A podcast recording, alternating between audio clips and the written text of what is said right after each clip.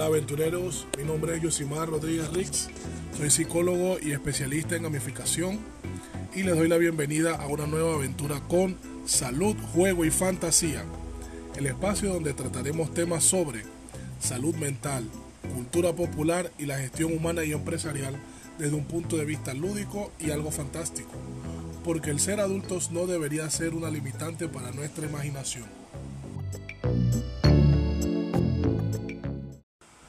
Nuestro primer episodio tiene como título El juego y la vida adulta. El escondite, la queda, un 2 3 pan con queso, la lata y muchos otros juegos más fueron los compañeros de muchos de nosotros mientras crecíamos. El jugar era una parte tan vital de nuestras vidas como lo era estudiar. Cuando era niño o niña, en ocasiones apurábamos los deberes para ir a jugar con los amigos o para jugar en nuestra habitación. Y es que desde pequeños nuestra imaginación no tenía límites. Nuestras mentes nos transportaban a lugares insospechados, dragones, príncipes y princesas. Eran parte quizás de nuestras aventuras imaginarias colectivas. Otros imaginaban que eran policías o que eran doctores, quizás abogados o contadores, en fin, un montón de profesiones y sobre todo lo más genial era imaginar el mismo trabajo que alguno de nuestros padres realizaba. Estábamos apurados por crecer, apurados por llegar a la adultez y disfrutar de todas aquellas aventuras que estaban en nuestra imaginación. Sin embargo, la realidad era otra. Con la vida adulta llegaron más responsabilidades y poco a poco fuimos dejando de lado la imaginación y las ganas de jugar y las cambiamos por largas horas delante de un computador de una tarea, de un vehículo o incluso en el transporte público. Todo esto debido a que es lo que nos exige la sociedad, o eso creemos hasta cierto punto. Sin embargo, se ha demostrado que así como en nuestra infancia, el juego era uno de los medios primarios de aprendizaje.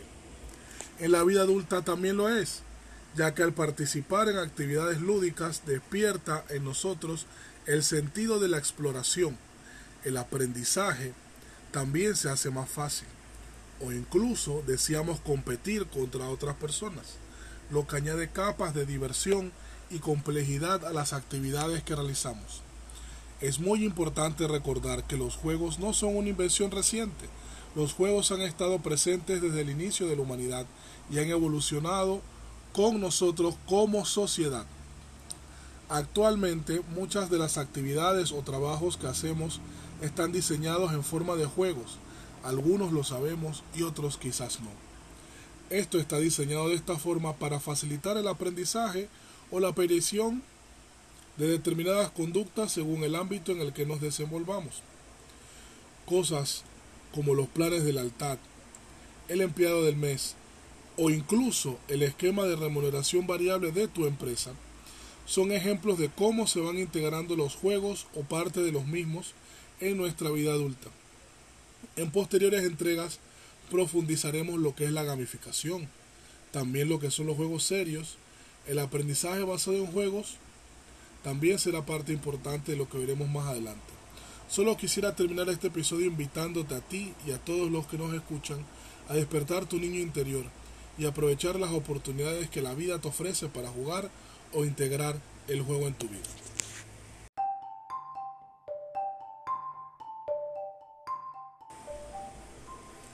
Llegamos al final de la aventura por hoy.